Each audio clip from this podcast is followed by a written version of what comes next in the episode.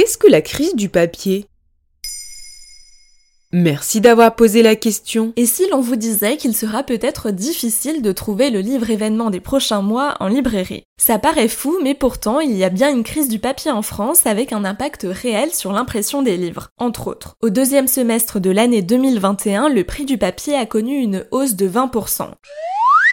En ce mois de septembre 2021 et donc de rentrée littéraire, on pense surtout aux éditeurs. Dans un article publié le 27 août, le média Livre Hebdo a interrogé Hubert Pédurand, PDG d'une imprimerie, et son témoignage est éloquent. Sur certaines références, nous sommes passés d'un mois à quatre mois de délai. D'où vient cette crise du papier? Comme pour beaucoup de choses cette année, la fautive est en partie la crise sanitaire liée à la Covid-19. Les Français ont consommé des livres, sont allés en librairie et ont acheté sur d'autres sites revendeurs, mais pas assez. En 2020, il y a eu une baisse de la demande de livres, comme pour les autres secteurs nécessitant du papier, précise le magazine littéraire en ligne Actualité.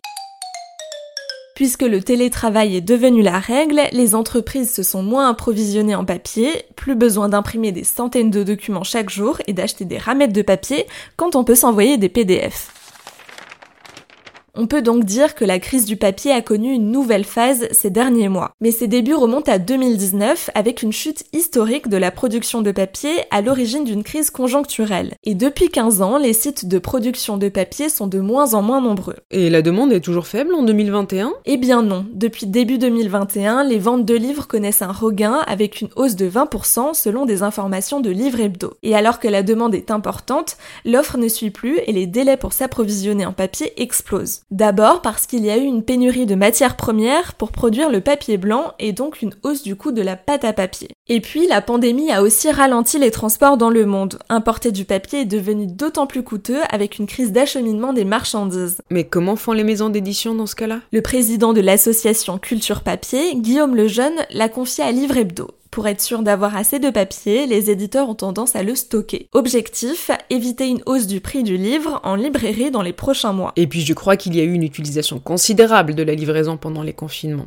et donc des emballages. Tu as raison, les magasins étant fermés, tout le monde s'est tourné vers le e-commerce en se faisant livrer à domicile. Les emballages et donc le carton, surtout ondulé, ont connu un véritable boom. Si bien qu'Yvan Cardona, un imprimeur, a expliqué à Actualité que des papeteries ont décidé de se reconvertir en privilégiant la production de carton à celle de papier.